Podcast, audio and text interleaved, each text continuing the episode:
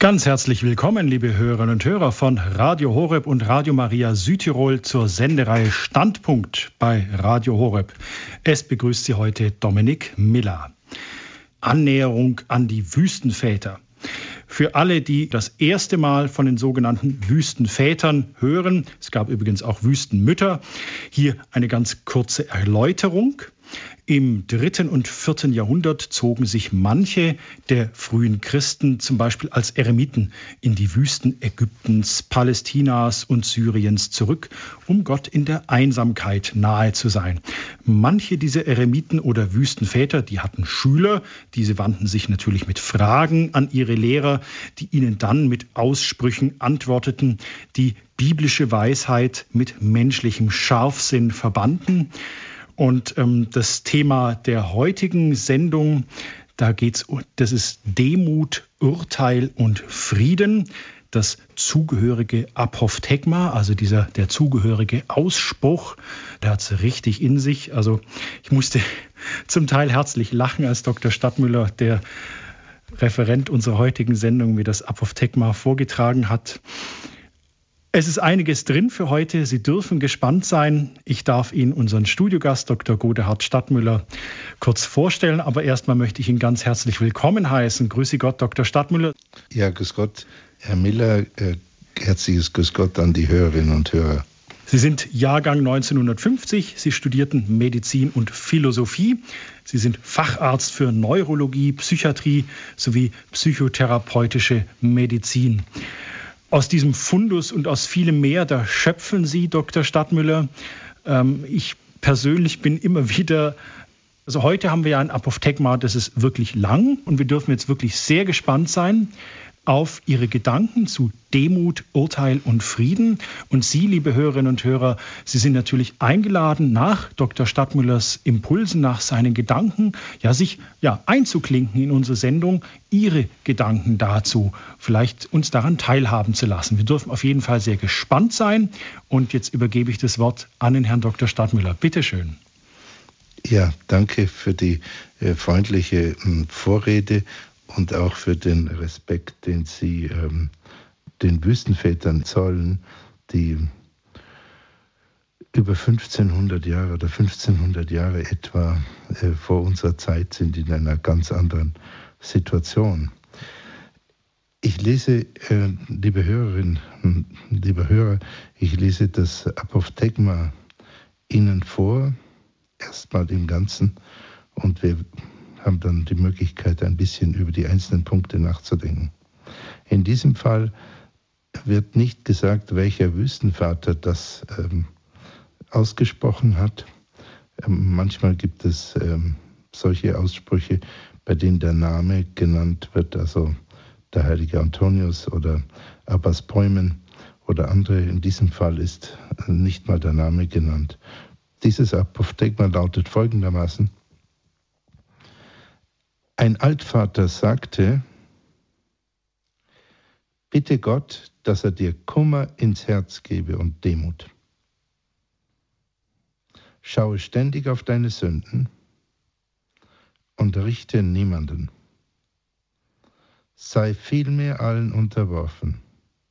Habe keine Freundschaft mit einem Weib oder einem Knaben, noch mit einem Heretiker Schlage ab von dir die Vertraulichkeit und halte Zunge und Bauch zurück und enthalte dich des Weins. Und wenn jemand mit dir über irgendeine Sache spricht, dann streite nicht mit ihm, sondern wenn er gut über etwas spricht, dann sage ja. Wenn er aber etwas tadelt, dann sage ihm, Du wirst wissen, was du sagst. Und streite nicht mit ihm über das, was er gesagt hat. Und so wird dein Gemüt in Frieden sein. Liebe Hörerinnen und Hörer, soweit der Text dieses äh, Ausspruchs eines Wüstenvaters. Das Vorgehen, was ich an den Tag lege, ist das, was der heilige Augustinus genannt hat, tolle et lege. äh, nimm und lies, das heißt, nimm das Buch, die Bibel oder ein anderes Buch, nimm es und schlage es einfach auf und lies. Und so gehe ich auch vor. Ganz am Anfang habe ich äh, in dem Buch gelesen und geguckt, welches Apophthegma mir passt. Und dann hätte ich mir selbst und Ihnen, den Hörerinnen und Hörern, in gewisser Weise eine Auswahl der Apophthegmata gegeben, die mir passt oder auch dem Zeitgeist passt. Und das wäre wahrscheinlich eine sehr starke Vereinseitigung der Botschaft der Wüstenväter gewesen. Ich habe nämlich festgestellt, dass ich oft ein Apophthegma aufgeschlagen habe, was mir so sperrig und so gegen unseren Zeitgeist gerichtet vorkam, dass ich unbedingt ein anderes äh, für den Vortrag nehmen äh, wollte, weil ich gar nicht wusste, äh, was ich zu dem ursprünglich aufgeschlagenen Apophthegma sagen wollte. Ähm, und das habe ich dann, diese Methode habe ich dann verlassen. Ich habe gesagt, so, du schlägst auf und das Apophthegma, auf das dein Blick fällt, das ist es. Und du setzt dich mit dem auseinander, was da steht und nicht mit dem, was dir passt. Und so geht es mir eigentlich ähm, recht gut. Die Vorteile dieses Textes, dieses Vorgehens, einen Text beliebig auszuwählen, sind erstens, dass ich nicht auswähle nach meinem Geschmack und meiner Meinung, was ich für sinnvoll halte, und mich deshalb nicht erneut beschäftige mit einem Text, der mir plausibel ist, sondern dass ich mich beschäftigen muss mit einer Begegnung oder einem Lehrspruch, welcher mir vielleicht befremdlich ist. Und zweitens, der zweite Vorteil eines solchen Vorgehens ist, ähm, dass es der ursprünglichen Art entspricht, wie die Sätze der Wüstenväter überliefert wurden. Denn diese Apophthegmata, man könnte auch sagen, diese Anekdoten, wurden unsystematisch gesammelt und über lange Zeit mündlich weiter überliefert, aus dem Grund, dass, weil sie vielen Mönch, Mönchen von Bedeutung waren für ihre spirituelle Weiterentwicklung. Und erst sehr viel später wurden sie niedergeschrieben. Man hat nicht systematische Abhandlungen gesammelt bei den Wüstenvätern, sondern man hat ähm, Begegnungen und Sprüche gesammelt und über einige Jahrhunderte zum Teil weiter überliefert mündlich, weil sie Mönchen auf ihrem spirituellen Weg wesentlich weitergeholfen haben. Und das heißt, die Sammlung, die wir heute haben, ist in gewisser Weise gereinigt wie die Kiesel im Fluss. Alles, was unnötig gewesen wäre, ist durch die Zeit und durch die, die Traditions, den Traditionsstrang abgefallen und nur die ganz harten Kiesel sind noch übrig, also die wichtigen Botschaften. Und deshalb ist es fair und auch, würde ich sagen, klug, sich mit Apophthegmata zu beschäftigen, die einige Jahrhunderte lang Leuten wesentlich weitergeholfen haben, auch wenn solche Lehrsprüche uns erst einmal sehr sperrig, schwer verständlich und manchmal auch sehr hart oder sehr einseitig vorkommen können. Ein solcher Text, der wenig in die heutige Weltanschauung zu passen scheint und der überdies auch ganz betont auf Mönche zugeschnitten scheint, ist das äh, Apophthegma, was ich für heute ausgewählt habe und Ihnen vorgelesen habe. Ich lese den Text, den ersten Teil des Textes noch einmal. Ein Altvater sagte, bitte Gott, dass er dir Kummer ins Herz gebe und Demut. Schau ständig auf deine Sünden und richte niemand. Sei vielmehr allen unterworfen, habe keine Freundschaft mit einem Weib oder einem Knaben, noch mit einem Heretiker. Der Altvater sagt, bitte Gott, dass er dir Kummer ins Herz gebe und Demut.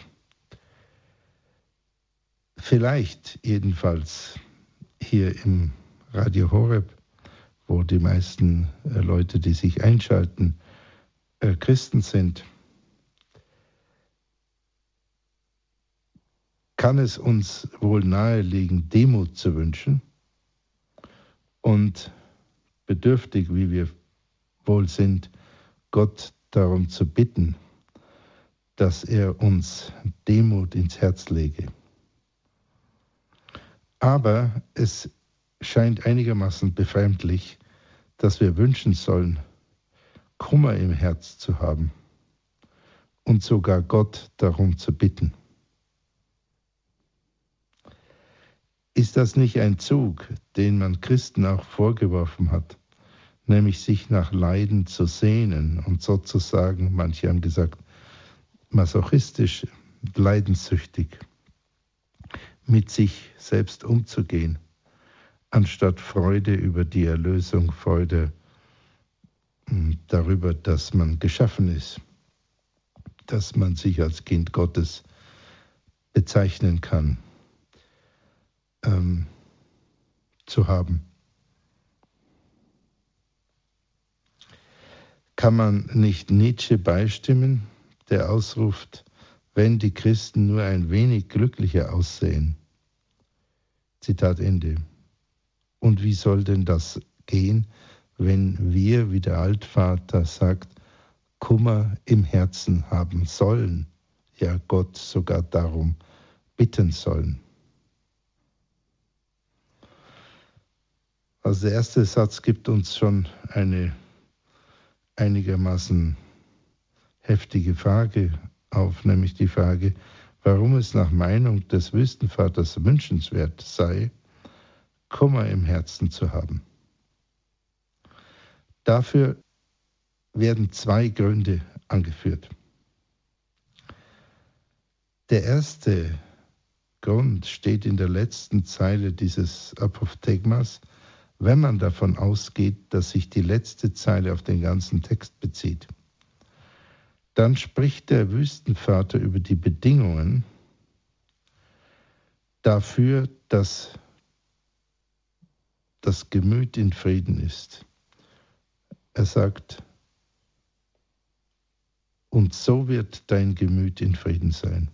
Möglicherweise, das wissen wir nicht, aber es klingt etwas so, hat der Altvater diesen Satz gesagt auf die Frage hin, ja, wie soll ich denn endlich in Gemütsruhe kommen? Wenn der Altvater über die Bedingungen, dass das Gemüt in Frieden ist, sagt, dass wir Kummer im Herzen haben sollen, wie kann, können wir uns denn das vorstellen? Denn eine Standardvorstellung ist doch, dass wenn wir Kummer im Herzen haben, dass unser Gemüt eben nicht in Frieden ist. Die Frage lassen wir im Moment noch offen. Vielleicht beantwortet sie sich, wenn wir dem Text weiter nachsinnen. Und die zweite Begründung, die der Altvater nach meiner Meinung gibt, zu der Frage, warum wir Kummer im Herzen haben sollen. Die zweite Begründung steht im nächsten Satz. Schaue ständig auf deine Sünden. Wenn ein Mensch ständig auf seine Sünden schaut, wie der Wüstenvater empfiehlt, dann wird er bekümmert sein, weil er sich seiner Unvollkommenheit stets bewusst wird und weil er sich seiner Ferne von Gott inne wird. Und einen der für mich seltsamsten und, und äh, erregendsten Sätze, die im Neuen Testament stehen, ähm, Aussprüche von Christus, ist der Satz, seid vollkommen, wie euer Vater im Himmel vollkommen ist. Wie sollen wir uns das denn vorstellen, dass wir vollkommen sein sollen, wie der allmächtige Gott, der die Sterne schafft, der äh, die schwarzen Löcher schafft, die ganze Galaxien einsaugen. Ja, die, die, diese unvorstellbare Allmacht. Wie sollen wir denn dessen Vollkommenheit erreichen? Ist das nicht eine Blasphemie? Und trotzdem steht genau das im Neuen Testament. Und genau das sagt Jesus. Seid vollkommen, wie euer Vater im Himmel vollkommen ist. Aber wenn wir auf unsere Sünden schauen, noch dazu wie der Altvater vorschlägt, ständig, dauernd, dann werden wir uns unserer Ferne von Gott und unserer Kleinheit ähm, sehr bewusst. Ein Eremit sagte mir mal, siamo piccoli, siamo miseri, siamo peccatori. Wir sind klein, wir sind elend, wir sind Sünder. Das war so seine, seine Sicht dabei, war sein durchaus erfreulicher Mensch. Und äh, deshalb macht es Sinn, den Ausspruch des Wüstenvaters ganz genau anzusehen. Er sagt nicht, trage Leiden in deinem Gesicht und in deinem Blick. Gar nicht. Er sagt, bitte Gott darum, dass er dir Kummer ins Herz legt. Das ist ein bisschen so ein Unterschied, wie Jesus sagt, wenn du betest, dann ziehe dich zurück. Hm? Und äh, zeige es nicht anderen. Nicht wie die Pharisäer, die es sozusagen äh, auf offener Straße dauernd demonstrieren. Der Wüstenvater sagt uns, habe Kummer im Herz und bitte Gott darum. Aber er sagte uns nicht, habe ein finsteres und leidbeseeltes Gesicht. Das sind zwei ganz verschiedene Dinge. Schaue ständig auf deine Sünden und richte niemand. Der Wüstenvater sagt nicht explizit, warum sollen wir ständig auf unsere Sünden schauen. Aber aus dem Zusammenhang können wir erschließen, dass wir dadurch Demut erlangen. Wenn wir uns wirklich unserer Sünden bewusst sind, wenn wir inne werden, wer wir wirklich sind, dann glaube ich, ist es sehr schwer, nicht demütig zu sein. Und die Selbsterkenntnis, sagt die heilige Teresa, ich habe jetzt die Chance gehabt, eine Reise zu machen, die ich geschenkt bekommen habe, ähm, wunderbare Reise auf den Spuren des heiligen Johannes von Kreuz und der heiligen Teresa. Und da haben wir uns ein bisschen mit den Texten auch beschäftigt und die heilige Teresa sagt eindeutig und unterstrichen, ohne Selbsterkenntnis keine Erkenntnis von Gott. Das geht parallel. Und die Selbsterkenntnis ist natürlich nicht nur und nicht in erster Linie eine intellektuelle Erkenntnis, sondern es ist das sich innewerden, wer wir wirklich sind uns unserer Motive, unserer tiefen Beweggründe und auch unserer Falschheit, unserer Sünden bewusst zu werden. Ich möchte in diesem Zusammenhang erinnern an das Apophthegma, mit dem wir unsere Sendereihe über die Wüstenväter begannen, oder das war die zweite Sendung. Ähm, das war ein kurzes Apophthegma dem Altvater Antonius, also der heiligen Antonius dem Großen, ähm, zugeschrieben. Das heißt, der Altvater Antonius sagte, die Größe des Menschen ist, dass er seine Sünde vor Gott emporhalte und mit Versuchung rechne bis zum letzten Tag. Wenn wir unsere Sünde vor Gott emporhalten, sie also nicht vor uns selber verdecken und uns selber beschwindeln, belügen, sondern die Sünde vielmehr uns ganz bewusst machen und sie Gott hinstrecken, also sie bekennen, sind diese zwei Aspekte, sich bewusst werden und es bekennen vor Gott, damit wir sie bereuen und von ihm Heilung und Reinigung erbitten. Also uns auch bewusst werden, dass wir es nicht selber in einer heroischen eigenen Selbsterlösungsanstrengung machen können, dann werden wir demütig. Denn wir werden uns unserer Schwachheit bewusst und unseres riesigen Abstandes zu Gott. Weil wir aber seine Hilfe erflehen und auf seine Hilfe vertrauen dürfen, dass er uns reinwäscht, werden wir uns unserer großen Nähe zu Gott bewusst.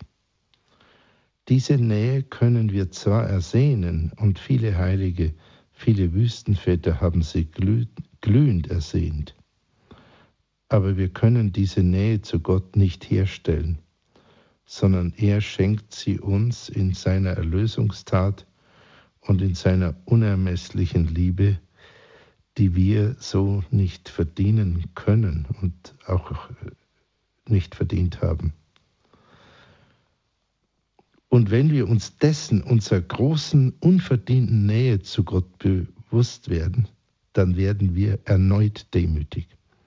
Also das Betrachten der Sünde führt uns dazu, dass wir uns unserer Ferne zu Gott bewusst werden und unserer großen Nähe zu Gott zugleich.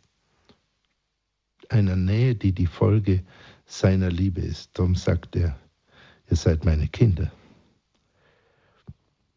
Und in beiden Fällen werden wir demütig durch die Nähe und durch die Ferne.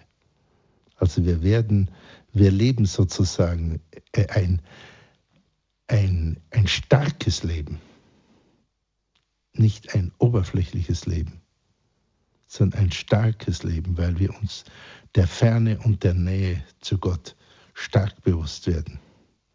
Und dazu ruft der Wüstenvater uns auf über vielleicht 1500 Jahre hinweg. Und es ist, es ist fern in der Zeit, aber es ist nah an unserem Herzen. Und deshalb ist dieser Spruch wahrscheinlich auch überliefert. Und wie, wenn ich nochmal zum heiligen Antonius zurückkommen darf, und wie der Antonius der Große sagt, besteht darin unsere Größe. Das ist ja eine unglaubliche Aussage, dass unsere Größe darin besteht, dass wir unsere Sünde vor Gott emporhalten. Unsere Größe, sagt er nicht, ist unsere Sündlosigkeit, sondern ist, dass wir unsere Sünde, die eh besteht, vor Gott emporhalten.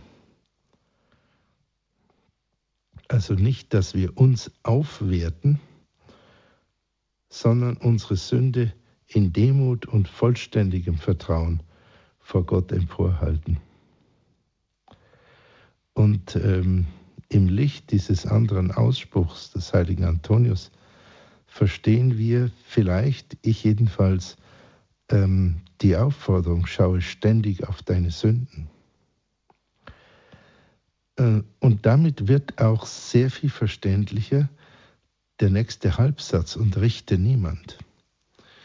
Ähm, denn wenn wir uns unserer Sünden sehr stark inne werden, wie sollen wir dann einen anderen verurteilen? Wenn wir jetzt nicht als Mönche oder als äh, Nonnen leben, selbst als Mönche oder als Nonne wäre es sehr schwer, gar nicht zu urteilen. Sondern wenn wir in der Welt leben, werden wir sehr schnell sagen, aber wir müssen ja Urteile fällen. Aber ist das wirklich so? Einige Urteile müssen wir fällen. Aber sind das Urteile über Menschen? Wir müssen Entscheidungen fällen. Entscheidung, ob ich diesen Vortrag halte oder ob ich ihn nicht halte. Vielleicht auch sehr gravierende Entscheidungen von jemand, ob er Priester wird oder nicht, oder ob er heiratet oder nicht. Entscheidungen, die das Leben bestimmen. Aber solche Entscheidungen sind nicht Urteile über Personen. Müssen wir nicht auch über Personen urteilen? Zum Beispiel, wenn wir ein, einen Verantwortungsbereich haben mit Mitarbeitern, die uns unterstellt sind, müssen wir nicht urteilen über deren Fähigkeiten, um sie an den richtigen Platz zu stellen? Können wir denn überhaupt leben in einer weltlichen Verantwortung, ohne zu urteilen? Es ist leicht, so hinzusagen, naja, wir verurteilen niemand, wir richten niemand. Es ist aber auch sehr leicht, einfach dahin zu sagen, naja, das geht sowieso nicht, wir müssen ja in der Welt urteilen. Wenn wir genau überlegen, müssen wir über die Eigenschaften von Menschen uns manchmal ein Urteil erlauben. Allerdings relativ selten. Nur dann, wenn wir wirklich dafür verantwortlich sind. Und selbst dann richten wir einen solchen Menschen nicht oder müssen ihn nicht richten. Die wenigen Fälle, wo ein Richter äh, dazu bestimmt ist, tatsächlich einen Urteilsspruch zu fällen und einen Menschen, wie es heißt, zu verurteilen, sind vielleicht eine Ausnahme. Aber selbst da gilt, dass auch ein Richter möglicherweise eine Tat verurteilt und letzten Endes nicht einen Menschen verurteilen muss. Also wenn wir dieser Linie der Überlegung und des Nachfüllens weiter folgen, dann glaube ich, können Sie mit mir feststellen, dass wir, wenn überhaupt, sehr wenig über Menschen als Menschen urteilen müssen. Und das steht natürlich in einem unglaublich starken Widerspruch dazu, dass die meisten Menschen dauernd Urteile über andere fällen. Also sie zerreißen sich den Mund geradezu, indem sie pausenlos Urteile über andere fällen. Man muss nur in ein x-beliebiges Wirtshaus gehen und man bekommt also eben Dutzender und Hunderter Pack dauernd Urteile über Menschen zu hören. Menschen offenbar sehnen sich danach, äh, über andere zu urteilen. Und sie kommen damit sehr weitgehend von sich selbst weg. Das ist eine Sache, die traurig ist.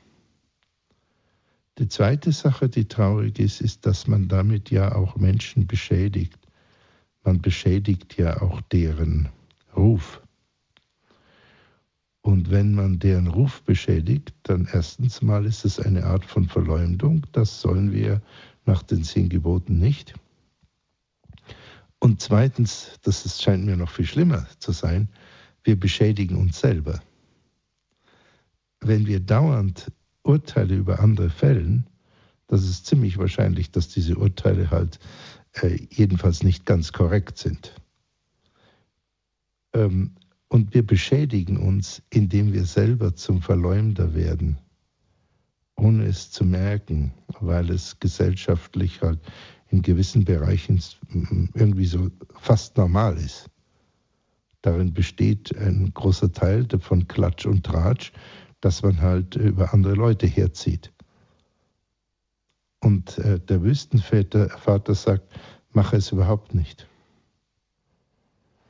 Ähm, Im Vorspann zu der Sendung sagte mir Herr Miller, dass Herr Pofdegma zum ersten Mal hörte, ähm, dass er sofort an Talkshows dachte und, und ähnliche Sendungen auch, auch illustrierte, ähm, wo tatsächlich ganz viele Urteile, und zwar harte Urteile, dauernd über eine Fülle von Personen ähm, gefällt werden. Und der Wüstenvater sagt, tu es gar nicht und ich möchte es wenigstens in Zweifel ziehen. Wir könnten, ich zum Beispiel oder Sie, liebe Hörerinnen, liebe Hörer, könnten einfach mal die Übung machen, ob wir nur 48 Stunden einfach kein Urteil aussprechen über irgendjemand. Schon gar nicht eine Verurteilung. Und wir werden sehen, wie weit wir kommen. Und ich bin überzeugt, dass wir eine große Schärfe der inneren Aufmerksamkeit damit erreichen und dass wir einen genaueren Blick auf andere bekommen. Und zwar deshalb, weil unser schnelles Urteil in gewisser Weise wie ein Kostüm über einem anderen liegt, wie ein Faschingskostüm wie ein Narrenkleid über einer anderen Person. Und wir sehen dann unser Urteil und halten es für die Person. Und das ist natürlich nicht ein sehr differenzierter Blick auf die Person. Und es ist schon gar nicht der Blick auf das Ebenbild Gottes. Und jeder von uns ist das Ebenbild Gottes. Und es ist eine, scheint mir, äh, sehr interessante Übung, jemand anderen anzuschauen und zu sagen, aha, innerlich, du bist das Ebenbild Gottes, jetzt gucke ich mal genau hin. Vielleicht ein Ebenbild, was etwas verzerrt oder auch gestört ist, aber immerhin, es hat noch den Siegelabdruck äh, des Schöpfungswillens, den, den Ebenbildcharakter Gottes noch, jedenfalls nach dem Judentum und nach dem Christentum. Und noch ein anderer Gesichtspunkt zum Thema äh, Richten von anderen Personen Verurteilen von anderen Personen oder auch Beurteilen von anderen Personen. Ähm, mir scheint es sinnvoll, einen feinen Unterschied zu machen, der auch in dem Satz äh, deutlich wird, die Sünde hassen, aber den Sünder lieben wir können oder vielleicht müssen wir das manchmal Handlungen von Menschen ähm, wenig wertvoll schätzen oder sogar zurückweisen. Was selten ist, aber manchmal ist es notwendig. Aber das heißt nicht, dass wir die Menschen gleichzeitig verurteilen.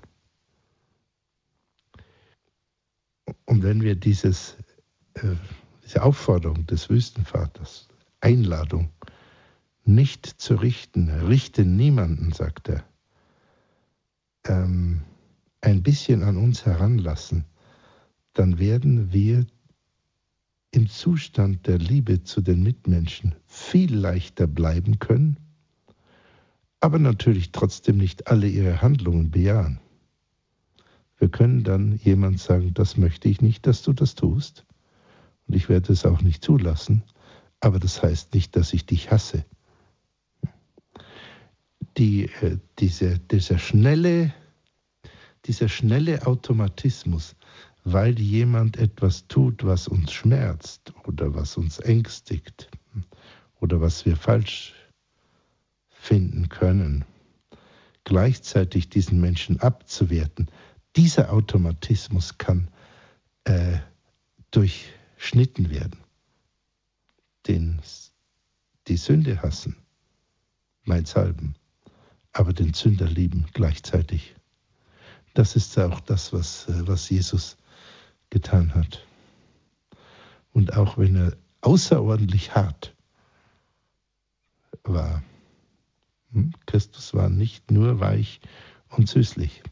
Christus war zum Teil außerordentlich hart, als er auf der Erde war. Er hat die Pharisäer äh, angesprochen als ihr Natternbrot, also ihr Schlangenbrot. Ich meine, das ist eine außerordentlich ähm, abwertende Aussage. Aber wahrscheinlich hat er ihre Haltung, ihre harte, hochmütige Haltung gegeißelt und die Einzelnen trotzdem geliebt. Vielleicht weil er sie liebte, hat er die Haltung gegeißelt, um einige wenigstens zum Erwachen zu bringen. Und wenn wir das so betrachten, bekommt äh, die Aufforderung, richte niemand, ähm, äh, eine, eine Strahlkraft für uns. Einfach zu fasten von diesem Automatismus von dauernden Urteilen. Und wir sind ja dann, wenn wir dauernd urteilen, von unseren Urteilen umgeben, als würden wir in einem kleinen, engen Raum sein, wo die ganzen Wände bepflastert sind von unseren Urteilen. Und nicht selten gibt es Menschen, die tatsächlich so in der Welt ihre Urteile leben, in der engen Welt, dass sie die, die freie Natur und das, die weiten Möglichkeiten gar nicht mehr erblicken und nicht mehr fühlen können, was dann sehr schade ist. Äh, richte niemand passt auch natürlich ganz genau äh, zu der Aufforderung, richtet nicht, auf dass ihr nicht gerichtet werdet. Vielleicht machen wir an diesem äh, Punkt eine kurze Pause mit Musik. Die Redaktion ist ja immer so freundlich, ähm, Musik auszuwählen und einzuspielen für Sie, liebe Hörerinnen und Hörer, vielleicht einen Moment nachzusehnen an dem Weisheitsspruch des Wüstenvaters aus einer Entfernung von 1500 Jahren in den jetzigen Moment hereingesprochen.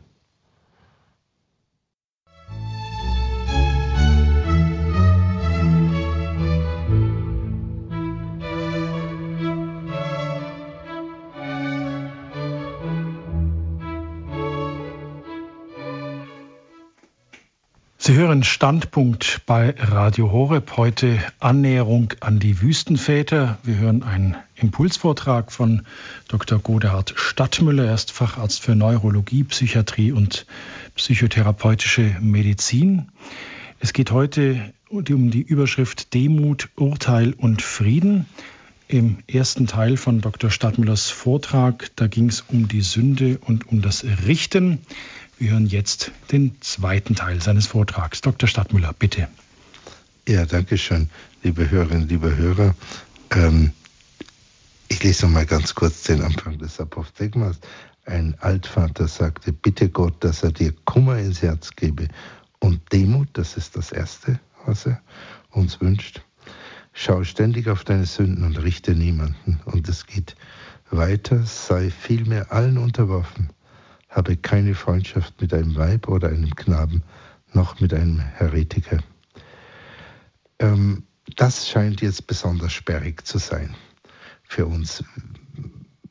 Wie sollen wir denn das äh, gut akzeptieren können, wenn wir, zumal wenn wir keine Mönche oder äh, Nonnen sind?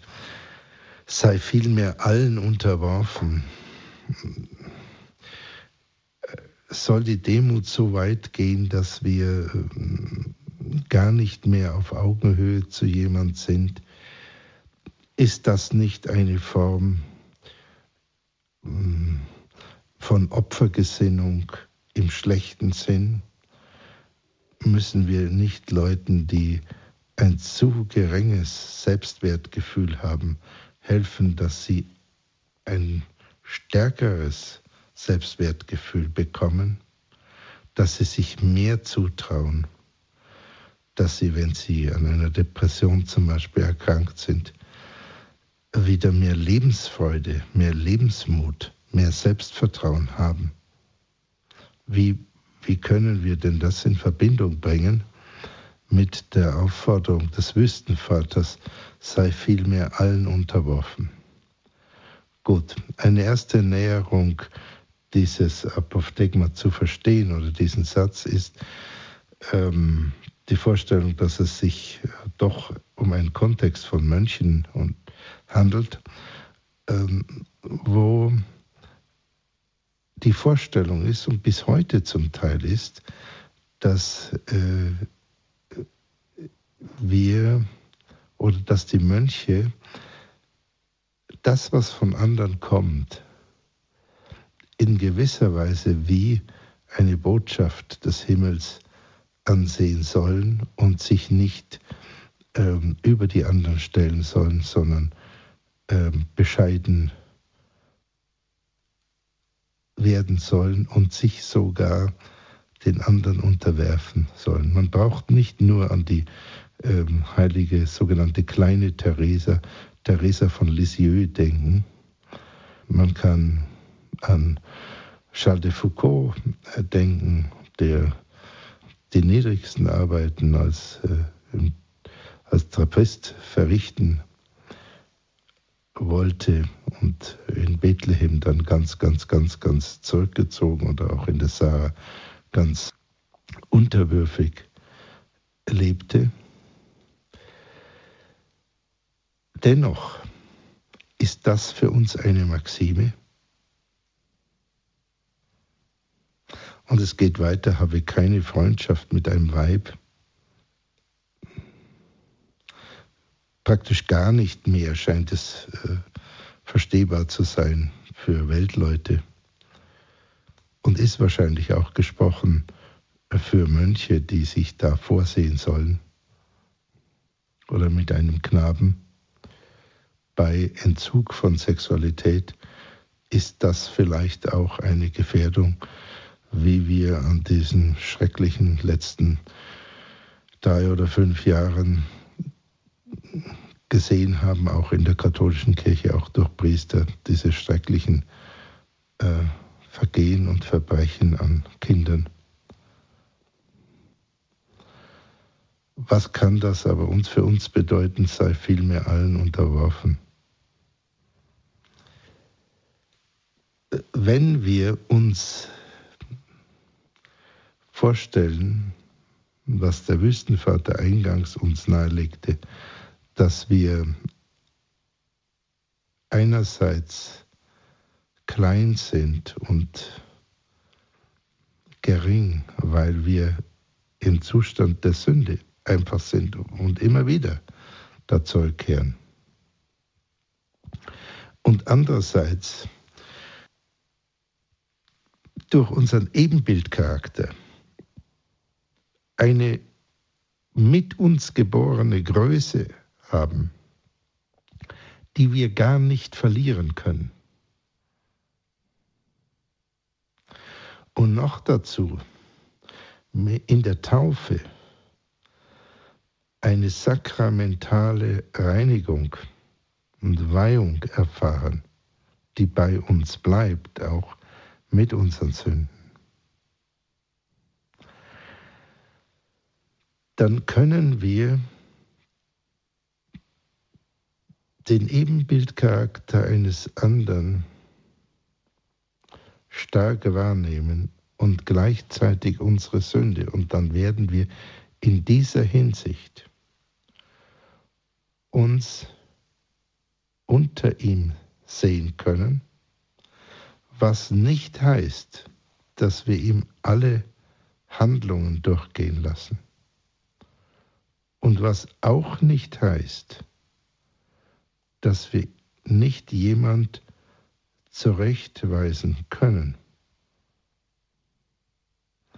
Und was auch nicht heißt, dass wir nicht eine Weisungsbefugnis, die wir von Beruf aus ausüben müssen, auch ausüben. Ich habe mal in einem Beichtgespräch, wenn ich mal was Persönliches sagen darf, äh, in Italien hatte ich mal diesen Impuls und äh, dann habe ich auch äh, das, diesem Pater gesagt, ich, ähm, ich bin vielleicht auch manchmal ähm, dann dominant gegenüber Mitarbeitern. Und er hat mich beruhigt, er hat gesagt, ja, ja aber Sie haben ja diese Verantwortung. Sie müssen ja ähm, einfach diese Verantwortung nehmen, sonst wird ja Ihre Klinik äh, nicht gut geführt. Und das heißt aber nicht, dass wir uns besser dünken als jemand. Ich verstehe den Satz des Wüstenvaters, sei vielmehr allen unterworfen, so, dass er mich auffordert, mich nicht besser zu fühlen als irgendjemand anderer. Es kann sein, dass äh, jemand wie, wie Pfarrer Kocher äh, einfach ein hervorragendes Talent als Maler hat. Dann kann er sich natürlich als ein ähm, begabterer Maler fühlen als andere. Aber das heißt nicht, dass er sich im Grunde besser fühlt als Mensch. Und das ist auch etwas, was in den Verfassungen einiger moderner Staaten, zum Beispiel in der deutschen Verfassung, festgeschrieben wurde und was, glaube ich, ziemlich sicher aus dem Christentum herkommt die Würde ist unantastbar. Das heißt, wir, keiner von uns hat mehr Würde als der andere. Obwohl wir natürlich Taten von jemand auch zurückweisen können, wenn wir denn in der Lage sind, das tun zu müssen. Meistens müssen wir das ja gar nicht tun. In den ganzen Stammtischgeschwafel, das brauchen wir ja auch gar nicht zu tun. Nur sehr selten, wenn es uns direkt betrifft, müssen wir auch mal handeln und Entscheidungen fällen. Aber bezüglich der Würde ist es sinnvoll, uns niemand überlegen zu fühlen. Zweites Argument. Was wissen wir eigentlich vom anderen? Wissen wir, ob der andere nicht ein verborgener Heiliger ist? Wissen wir das so genau?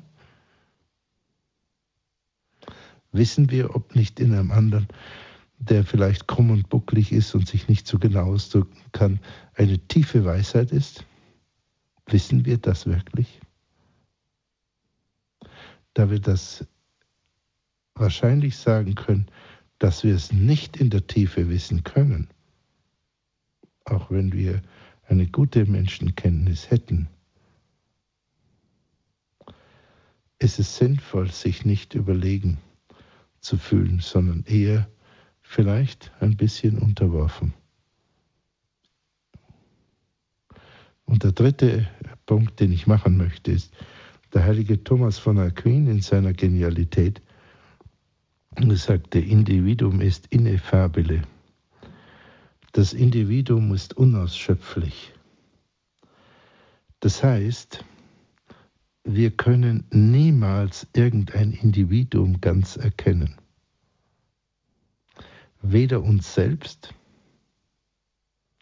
noch irgendjemand anderen. Dass wir uns selbst nie ganz erkennen können, heißt, dass wir mit dem Imperativ erkenne dich selbst, der die abendländische Philosophiegeschichte gestartet hat, vom delphischen Orakel, der, die Aufforderung, erkenne sich selbst, dass wir mit diesem Imperativ niemals zu Ende kommen können. Und, und gleichzeitig sollen wir es unbedingt tun. Wie nicht nur die griechische Philosophie sagt, sondern zum Beispiel auch äh, die heilige Teresa von Avila. Wir können uns selber nie ganz erkennen und einen anderen auch nicht.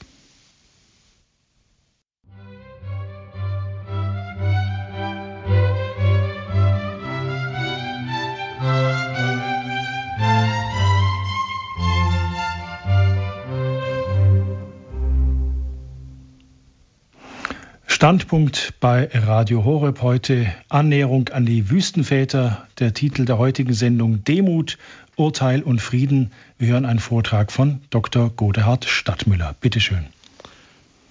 Ja, liebe Hörerinnen, liebe Hörer, wir waren stehen geblieben bei der Aufforderung des Wüstenvaters, sei vielmehr allen unterworfen. Ich habe ein paar Gedanken dazu gemacht. Es kommt noch ein bisschen ähm, heftiger oder sperriger für uns heutige, äh, indem der Wüstenvater vor, fortfährt, habe keine Freundschaft mit einem Weib oder einem Knaben, noch mit einem Heretiker. Schlage ab von dir die Vertraulichkeit. Hm. Wie soll denn das passen zu dem Gebot, liebe deinen Nächsten wie dich selbst? Ist nicht Freundschaft ein Ausdruck besonderer Liebe? Und hat Jesus das nicht vorgelebt? Hat Jesus nicht auch eine große Vertraulichkeit gelebt? Er hat gesagt, lass die Kinder zu mir kommen. Ja, hat ihnen die Hand aufgelegt.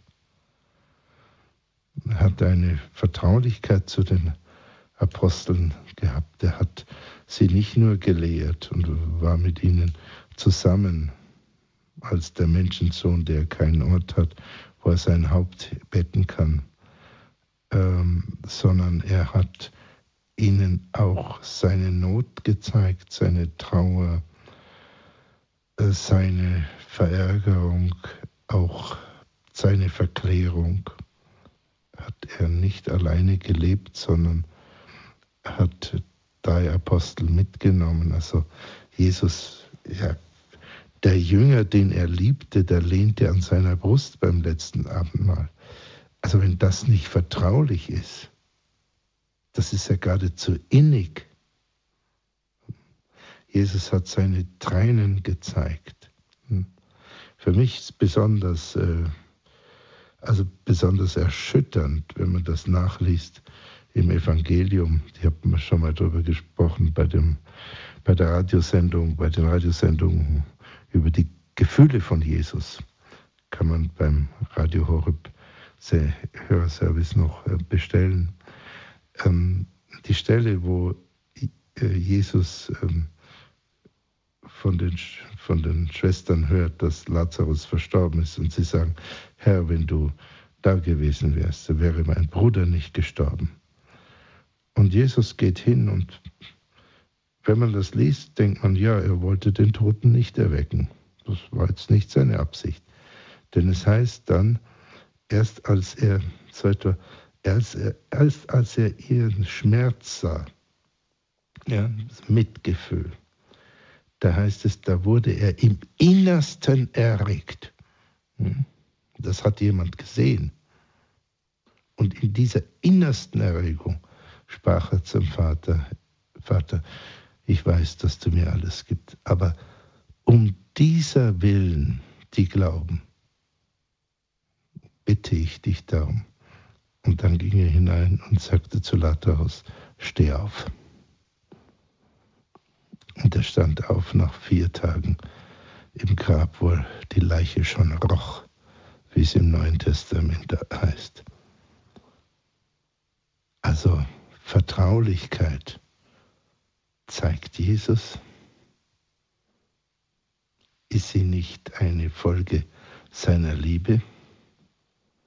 Und haben nicht die Wüstenväter immer wieder äh, das betont, dass das Gebot der Nächstenliebe, der Selbst- und Nächstenliebe ähm, natürlich äh, gleich wichtig ist wie das Gebot der Gottesliebe, genauso wie Jesus Christus das sagt. Wie kann also der Wüstenvater dies wissend und dies lebend überhaupt dazu kommen zu sagen, habe keine Freundschaft mit einem Weib oder einem Knaben, noch mit einem Heretiker. Also er muss unter Freundschaft etwas verstanden haben, was nicht ausschließlich Liebe ist. Eine Verbindung, in der noch etwas anwesend ist, was nicht Liebe ist. oder etwas anwesend ist, was überhaupt keine Liebe ist. Also entweder die Liebe gemischt mit etwas anderem oder etwas anderes, was mit Liebe gar nichts zu tun hat. Und ich glaube, das ist, was er meint, das, was die Römer äh, sagen, du das, äh, ich gebe, damit du gibst.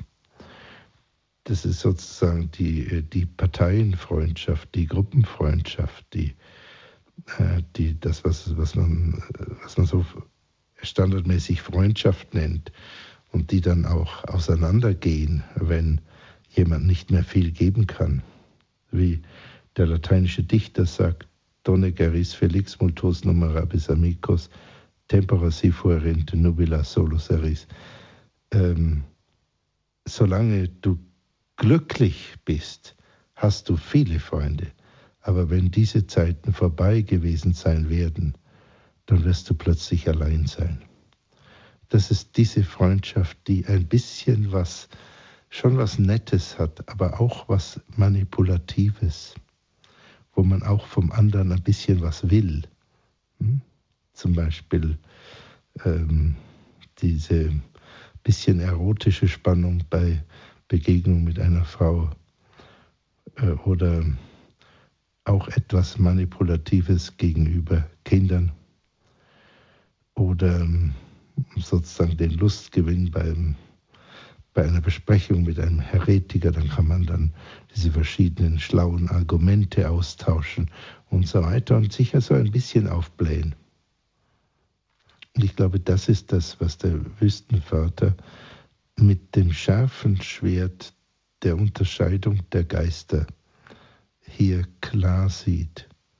Er sagt, pass auf, pass auf, wo du eigentlich jemand ein bisschen für dich benützt unter dem Mantel der Liebe, dann ist es nicht die Liebe. Sie ist nicht gereinigt. Wenn du dein Gemüt wirklich beruhigen willst, dann reinige deine Liebe von diesen sogenannten Freundschaften. Und wenn Sie, äh, liebe Hörerinnen, liebe Hörer, jemand kennen, der sehr, sehr gereinigt ist im Inneren, das kann ein sehr äh, bescheidener Mensch sein oder es kann ein Mensch sein, der auch viel Macht hat. Das spielt keine Rolle. Dann werden Sie wahrscheinlich, wenn Sie den betrachten, feststellen, dass er in menschlichen Beziehungen nicht manipulativ ist. Nicht so eine Freundschaft, ich gebe, damit du gibst, so eine Allianz, die eigentlich nicht Liebe ist. Liebe ist bedingungslos. Eine bedingungslose Liebe, wie Jesus sie in, in exemplarischer Weise vorgelebt hat und die auch frei macht weil die, diese Liebe erwartet nichts. Und diese Form von Freundschaft mit einem Weib, mit einem Knaben, mit einem Heretiker, wo man dann immer so ein bisschen versucht, was auch zu bekommen, die hat immer diese, dieses, sie brauchen keinen Lohn im Himmel, weil sie haben ihn schon hier. Diese Form. Aber sie ist versteckt. Sie ist verkleidet es steht außen drauf dieses Liebe, aber innen ist es vielleicht Eigennutz. Und ich glaube, dass dies, da bin ich ziemlich überzeugt, dass dies der Wüstenvater davor warnt. Und dann kommt natürlich dazu, ähm, dass er warnt davor, dass die erotische Spannung sich dann doch weiterentwickelt. Und das hat man ja auch oft gesehen oder alle Jahrhunderte sind natürlich, alle Jahre, alle Wochen sind natürlich voll davon. Ähm der Wüstenvater fährt dann fort. Schlage ab von dir die Vertraulichkeit. Und ich glaube, das ist, das ist ähnlich zu verstehen, wie ich das jetzt ähm, gesagt habe. Denn die Liebe wird eine große Nähe manchmal erfordern. Aber sie wird sozusagen eine bündische Vertraulichkeit so an gemeinsamen Interessen zu stricken, wird sie nicht haben, sondern sie wird sozusagen was ganz Reines, was Cleanes haben. So wie Jesus da auch in, in den vielen Begegnungen mit Menschen, auch mit Massen, in unterschiedlichsten Bedingungen, immer so was ganz Reines hatte, alles. Ja, er benutzte seinen Speichel, um jemand zu heilen. Das, das, das, das wirklich, er berührte andere, umarmte sie und so weiter. Er war nicht entfernt, aber es war clean, es war rein. Und der Wüstenvater sagt, pass auf mit dieser Form von bisschen klebriger Vertraulichkeit. Mach es nicht. Ja. Und da wirst du ergänze ich jetzt, ich hoffe, ich ähm, sehe das richtig, dann wirst du deine Liebe nicht nur reinmachen, sondern stark. Sie wird wirklich stark, weil sie nicht ähm, sozusagen wie ein etwas beschmutztes Rinnsal äh, dann ähm, äh, nicht mehr so gutes Wasser gibt. Äh, das nächste, was der Hütenvater sagt, äh, ist, ist in gewisser Weise, so lese ich das, ein Fastengebot. Halte Zunge und Bauch zurück und enthalte dich des Weins. Also die Zunge steht entweder für die Rede oder für den Geschmack, also den Appetit, was zu essen, was zu trinken. Und interessanterweise sagt der Bauch, wir haben da schon mal über, haben schon ein anderes Apothegma eines Wüstenvaters betrachtet, wo der enthaltet dich von den Freuden des, des Bauches, sagt, des Magens sogar. Und tatsächlich glaube ich, dass das Süchtige an einer Essstörung, also das Überessen, der Lustgewinn beim Überessen, tatsächlich mehr eine Freude des Magens ist, als eine Freude des Gaumens.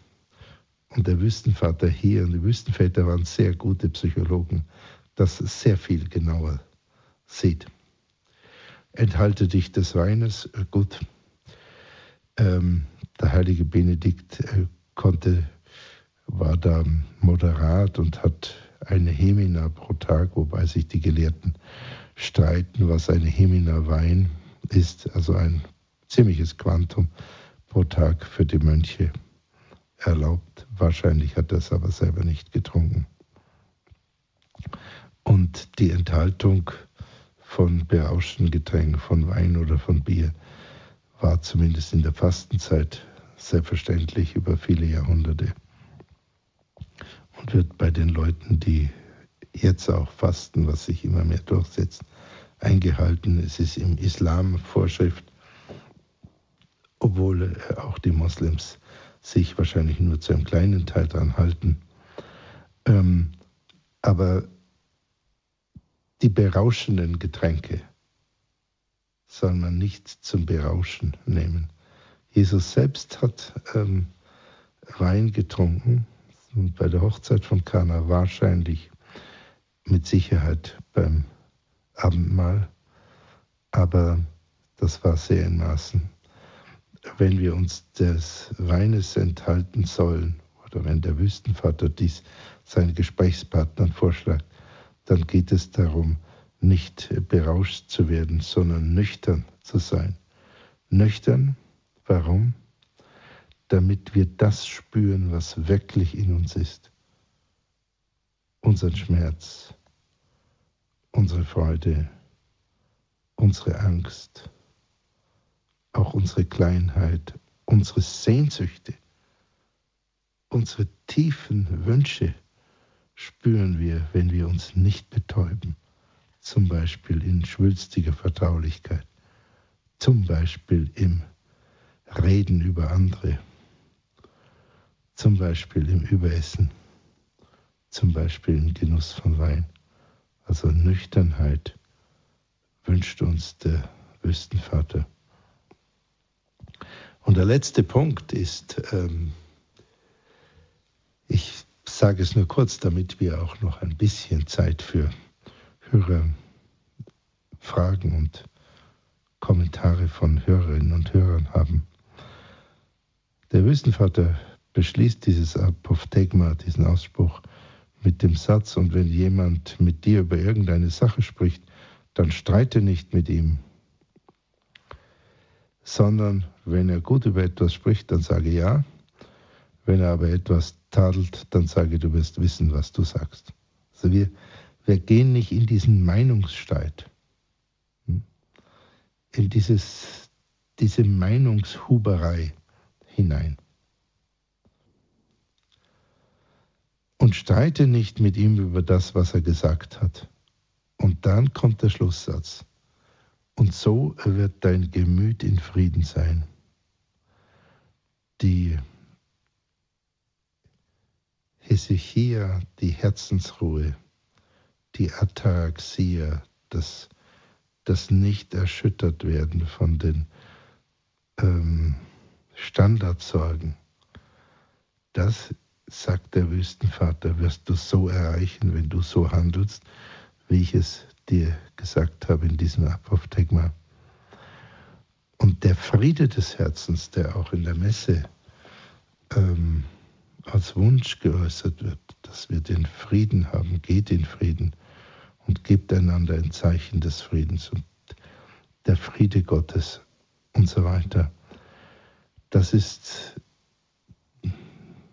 Jesus sprach das aus, der Friede sei mit euch.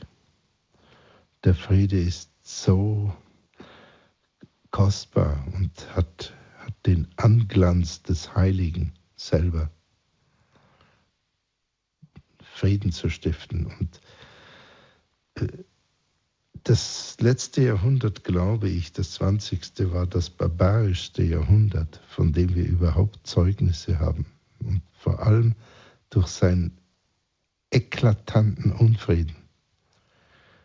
Da, es ist nicht bekannt in der Geschichte, dass dermaßen große Mengen von Menschen ermordet wurden, systematisch vertrieben wurden ganze Völker ausgerottet wurden. Also da gibt es keinen einzigen mehr. Dutzende von Völkern wurden ausgerottet im 20. Jahrhundert. Und das ist für mich immer ein Zeichen, dass wir mit unserem Fortschritt nicht sehr weit gekommen sind. Jedenfalls nicht äh, in moralischer Hinsicht und nicht bezüglich äh, die Erde gut zu verwalten. Und der Friede beginnt im Innern. Und deshalb ist der, Aus, der Ausspruch so hilfreich und ich finde auch tröstlich, wenn er auch eine hohe Forderung darstellt, weil er sagt, pass mal auf, wenn du das machen willst, ich sage dir, wie dein Gemüt in Frieden kommt.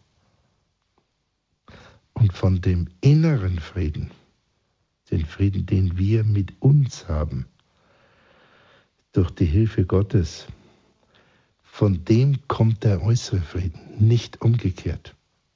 Das ist eine Irrlehre, dass vom äußeren Frieden der innere kommt. Deshalb sagt auch Jesus, dass das Böse kommt nicht durch den Mund herein. Das ist nicht ein diätetisches Problem, sondern das kommt aus dem Mund heraus, weil es aus dem Herzen herauskommt. Und der Friede im Herzen der Friede im Gemüt.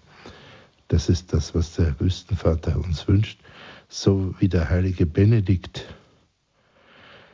ungefähr um diese Zeit sagt, suche den Frieden und jage ihm nach, wie ein Jäger, suche ihn und, und jage ihm nach, tue alles für diesen inneren Frieden. Ich danke Ihnen für die Aufmerksamkeit. Vielen Dank, Dr. Stadtmüller, für ja, Ihre Gedanken zu diesem Apophthegma. Liebe Hörerinnen und Hörer von Radio Horeb, Sie sind ganz herzlich eingeladen, mitzumachen in dieser Sendung. Rufen Sie an. Sie kommen dann raus bei Standpunkt heute Annäherung an die Wüstenväter. Es geht um Demut, Urteil und Frieden. Dr. Stadtmüller, ein paar Punkte sind mir einfach unglaublich haften geblieben Sie haben das vorhin auch gesagt, das Apophthegma ist manchmal recht sperrig. Ähm, die Frage der gleichzeitigen Nähe und Ferne durch die Sünde. Also wenn ich das mal so sinngemäß wiedergeben darf, dass der Mensch sozusagen, indem er sündigt, ist er gleich, einerseits ist Sünde Gottes ferne, aber andererseits bin ich Gott auch wieder nahe, indem ich sozusagen meine Sünde Gott hinhalte. Also das ist also, ein, ein ganz komischer Widerspruch. Ja, das würde ich, Herr Miller, äh, nicht ganz so formulieren, wie Sie es gesagt haben, aber wahrscheinlich meinen Wie war es denn gemeint? Äh, Sie sagten, ähm, durch die Sünde haben wir eine Ferne und eine Nähe zu Gott. Ich glaube, dass das ähm, nur indirekt so ist. Wir haben durch das Bewusstsein der Sünde eine Ferne und eine Nähe zu Gott. Äh, das ist ein bisschen was anderes. Äh, äh, wenn wir uns unserer Sünde bewusst werden, werden wir uns natürlich bewusst, wie unendlich entfernt wir und, und in gewisser Weise auch lächerlich und klein und, und vermurkst wir gegenüber dem allmächtigen, strahlenden Gott sind. Äh, die Sünde entfernt uns von Gott. Ähm, und deshalb macht sie uns nicht näher an Gott, äh, kommen wir ihm nicht näher. Aber wenn wir uns der Sünde bewusst werden, okay, ja. dann stellen wir fest, um Gottes Willen, er liebt uns trotzdem. Und dann bin ich ihm nahe. Und wir haben ja auch seine Verheißung, ich liebe dich, ja, und ich werde dich nicht loslassen. Und wenn du mich bittest, dann werde ich dir öffnen. Das ist ja, das, das ist ja seine ungeheure Verheißung, ja. Äh, und äh, wer anklopft, dem wird aufgemacht und so weiter. Und äh, Herr Dr. Stadtmüller, von dir abwaschen und das alles. Und dann sind wir ihm sehr nahe. Mhm. Wer anklopft, dem wird aufgemacht. Das Hörertelefon klingelt hier im Studio. okay, ja, gut. Dann hat äh, aus Coburg klopft Frau Plüschke bei uns an und ich begrüße Sie ganz herzlich bei uns in der Sendung. Hallo, guten ja, Abend. Danke schön, ich freue mich, dass ich gleich drankomme. Und ich muss sagen, der erste Satz von dem Apostigma, da habe ich einfach mir meine Gedanken gemacht und ich habe gesagt, also gut, wenn ich erkenne, dass ich eben so weit weg bin von meinem Gott und dass ich eben in Sünde bin. Und wenn ich ganz ehrlich bin, dann stellt sich ja eigentlich der Kummer darüber automatisch ein. Eben. Ganz genau. So habe hab ich das so richtig verstanden. Ja. Ja. ja. Und wenn ich dann äh, meine Umgebung um mich habe. Ich weiß, sie hat Schmerzen und sie hat schreckliche äh, mit ihren Kindern und so weiter. Und da denke ich auch immer, wenn sie doch oft ehrlich wären und sagen könnten, ich habe viel Quatsch gemacht. Jetzt sage ich einfach, lieber Gott, da hast du das Ganze und äh, vielleicht finde ich heraus. Aber das ist so schwer. Und mhm. darüber, dass ich oft einmal, also ich, ich fühle mich von meinem Gott wunderbar geleitet. Und ich bin froh. Und bin mhm. aber gleichzeitig in Kummer, dass ich meine Umgebung, wenn ich so höre und mich mit ihnen verständige, erkennen kann, dass viel Kummer in mir parat ist, weil diese, dieses, äh, diese Freiheit, die eigentlich diese Ehrlichkeit vor Gott mir mhm. bringt, sie nicht erfahren können. Ja, das ist, das ist äh, ganz fantastisch, was Sie sagen. Ähm, da ist ähm, oft, ich weiß jetzt das natürlich nicht über die einzelnen Leute, weil ich die ja nicht kenne, aber oft ist viel Stolz der Stolz, der letzten Endes sagt, mir geht es zwar schlecht, aber ich möchte mich allein da rauswühlen. Und äh, nicht die Demut zu haben, zu sagen, lieber Gott, ich kann es nicht, äh, hilf du mir. Ja. Und er wird, er wird in, in Lichtgeschwindigkeit bei uns sein. Ähm, und der andere Punkt, den ich äh, noch ähm, erwähnen möchte, ist, das ist schon ein tiefer Satz, äh, den der Wüstenvater sagt, bitte Gott, dass er dir Kummer ins Herz gebe. Äh, Sie haben gesagt, ich habe automatisch den Kummer. Das freut mich für Sie, weil Sie fühlen mit mit sich selber und sind traurig darüber. Ja, wenn man es ehrlich gibt aber, ist, Augenblick, Augenblick, nein, es kann ehrlich sein und es wird aber nicht gefühlt. Es gibt Menschen, die sind verhärtet. Schade. Die sind verhärtet. Das heißt, die wissen es, die fühlen es aber nicht. Und dann wird es sehr schwer. Und deshalb sagt der Wüstenvater quasi, es ist wichtig, dass du es fühlst. Und wenn du es nicht fühlen kannst, bitte Gott darum, dass er es dir ins Herz gibt. Aha, ja. Hm? Ja, und dann noch vielen Dank, dass Sie auch über, das, über die anderen äh, Sätze schön gesprochen haben, zum Beispiel über diese klebrige Freundschaft und das Ganze. Okay. Das ist einfach wunderschön. Ich danke Ihnen ganz, ganz herzlich. Ich danke Ihnen sehr. Vielen Dank. Bitte. Ein Gruß nach Coburg. Herzlichen Dank, Frau Danke, Plischke. ja. Dr. Stadtmüller, Sie haben auch über ja, übers Urteilen gesprochen im Rahmen des Apophthegma. Ähm, Christus oder im übertragenen Sinne die Sünde hassen, den Sünder lieben. Und da haben Sie dann am Schluss äh, dieses Abschnittes den Satz gesagt, wer nicht verurteilt, der schärft den Blick auf den anderen. Mhm. Was ist es, dieses Kostüm, diese Maske, die eben wir selber dem anderen anziehen, wenn wir über ihn richten? Heißt es sozusagen also eine selbsterfüllende Prophezeiung, wenn ich über den anderen richte, was ist das für ein Depp? Dann sehe ich nur ein Depp in ihm, obwohl unter dieser Maske des Deppen, dem ich jetzt einfach mal dieses Beispiel, die ich ihm aufgestülpt habe, ist ein wunderbarer Mensch und ich sehe ihn gar nicht mehr. Ich verbaume den Blick selber. Habe ich das da so richtig verstanden? Ja, also Mark Twain hat das mal witzig ausgedrückt. Er sagte, ähm, als, ich, äh, als ich in der Pubertät war, waren meine Eltern so blöd, später sind sie klüger geworden. Also äh, die Eltern sind nicht klüger geworden, sondern er hat mehr begriffen, dass die Eltern klüger sind. Ja? Und so geht es uns auch, wenn wir nicht in der Pubertät sind, dass wir halt unglaublich die Tendenz haben, andere schnell zu beurteilen, ja, nur weil uns irgendwas kränkt, ähm, kanzeln wir die ab als, als idiotisch oder unerleuchtet oder sonst was, ja. Und das Aushalten der Widersprüchlichkeit und die Sicht auf die Würde des anderen Menschen äh, schärft den Blick, ihn immer mehr zu sehen, wie er ist.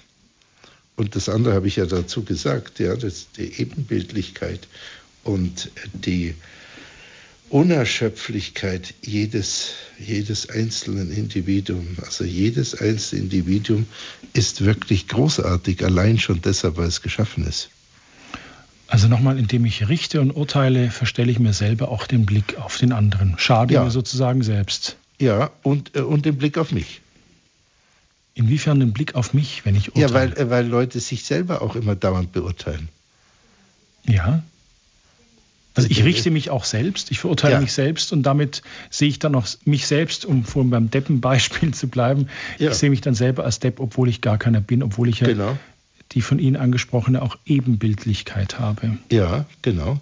Das heißt nicht, dass wir nicht etwas an uns kritisieren sollen, aber die, die Beurteilung der Person als Ganzen steht uns irgendwie gar nicht zu. Das steht Gott zu. Weil für Gott gilt nicht, dass wir un, äh, unermesslich sind. Für Gott sind wir ganz leicht ermesslich. Gott, äh, Gott schaut in die Herzen. Gott kennt uns genau. Aber für einen Menschen gilt das nicht, dass er sich selber oder jemand anderen ganz genau kennt. Und der Wüstenvater, glaube ich, sagt, achte diese Grenze, du kennst es nicht genau und hör auf zu urteilen. Sei allen unterworfen, das war noch so ein sehr sperriger Satz, der, der ja auch von Christen falsch verstanden werden kann, dass man sich also erniedrigen soll. Aber da kommen wir wieder zum Thema des Ebenbildcharakters, also dass wir nach dem Ebenbild des Schöpfers geschaffen sind und dass wir ja auch alle Getaufte sind und damit ja zu Königskindern geworden sind durch die Taufe, Kraft der Taufe. Ähm, wie schaffen wir es denn dann trotzdem, dass wir uns, obwohl wir Ebenbilder und getaufte Königskinder sind, immer wieder uns da so über den anderen erheben? Oder meint der Wüstenvater, werde dir dessen bewusst, dass du ja auch, bist ja auch nur ein Königskind wie die anderen. Und du bist ja auch nur ein Ebenbild wie die anderen, also mach dich nicht besser. Ja gut, wenn Sie das äh, vom Königskind sagen, dann sind wir nicht Königskind, weil wir uns äh, dazu gemacht haben. Ja, wir sind ja, wir sind ja gesalbt zu Priestern, Königen ja, und Propheten durch die Taufe. Aber, aber wir haben es nicht gemacht. Das ist ein reines Geschenk. Mhm. Und das heißt, wir brauchen nicht stolz darauf zu sein, in dem Sinne, dass es unsere Eigenschaft ist, die wir gemacht hätten, sondern das ist ein reines Geschenk. Wir können dankbar und froh darüber sein, weil wir ein so großartiges Geschenk bekommen haben. Aber wir, es macht keinen Sinn, stolz darüber zu sein, äh, wie eine Eigenschaft, die, äh, die man sich selber gegeben hat. Und äh, dann können wir sehr froh darüber sein und gleichzeitig sehr demütig, weil wir es ja geschenkt bekommen haben. Und das gilt nicht nur für diese ganz großen Geschenke wie das Sakrament der Taufe äh, oder überhaupt die Tatsache, dass wir geschaffen sind, sondern fast alles an uns, also nicht, nicht alles, aber fast alles ist reines Geschenk. Also fast alles, was wir zum Leben brauchen, ist reines Geschenk. Dr. Stadtmüller, die Zeit ist wieder vorangeschritten. Ich bedanke mich ganz herzlich, dass Sie uns an Ihren Gedanken teilhaben lassen, dass Sie ja dieses Apophthegma oder die Apophthegmata wie Teppiche vor uns aufrollen. Ja, vorher sehen wir nur die kleine Rolle und dann auf einmal entfaltet sich hier ein, ein Bild mit Mustern und je länger man es betrachtet, desto mehr Muster und Varianten sieht man ganz herzlichen Dank einfach dafür, dass Sie das vor uns einfach so ausbreiten und uns daran teilhaben lassen. Danke an die Hörerinnen und Hörer, die mitgemacht haben in der Sendung, die uns auch an ihren Gedanken haben teilhaben lassen, an ihren Sichtweisen, fühlen sich ermuntert und ermutigt, weiter bei uns anzurufen und uns einfach das Radio dadurch auch zu bereichern. Ganz herzlichen Dank an der Stelle an alle unsere Hörerinnen und Hörer. Dr. Stadtmüller, vergelt's Gott. Mhm. Ihnen noch einen guten Nachhauseweg. Ja, danke und ich möchte mich auch von den Hörerinnen und Hörern äh, ganz herzlich verabschieden und Ihnen einen guten Abend wünschen. Auf Wiedersehen. Danke, Dr. Stadtmüller. Es verabschiedet sich Dominik Miller. Ihnen eine gute Nacht und Gottes Segen.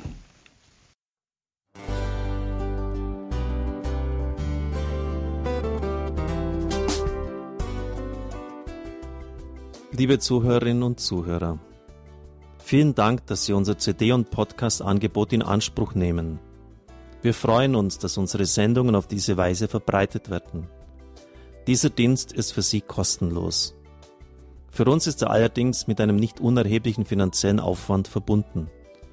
Deshalb sind wir für jede Spende dankbar. Alle Bankverbindungen unserer Spendenkontos können Sie über unsere Homepage horeb.org unter dem Menüpunkt Spenden einsehen. Dort besteht auch die Möglichkeit, online zu spenden. Natürlich nach den neuesten Sicherheitsstandards. Sie können diese Informationen auch bei unserem Hörerservice unter der Telefonnummer 08328 921 110 erfragen. Ich wiederhole die Rufnummer 08328 921 110. Vergelt's Gott für Ihre Unterstützung. Ihr Pfarrer Kocher.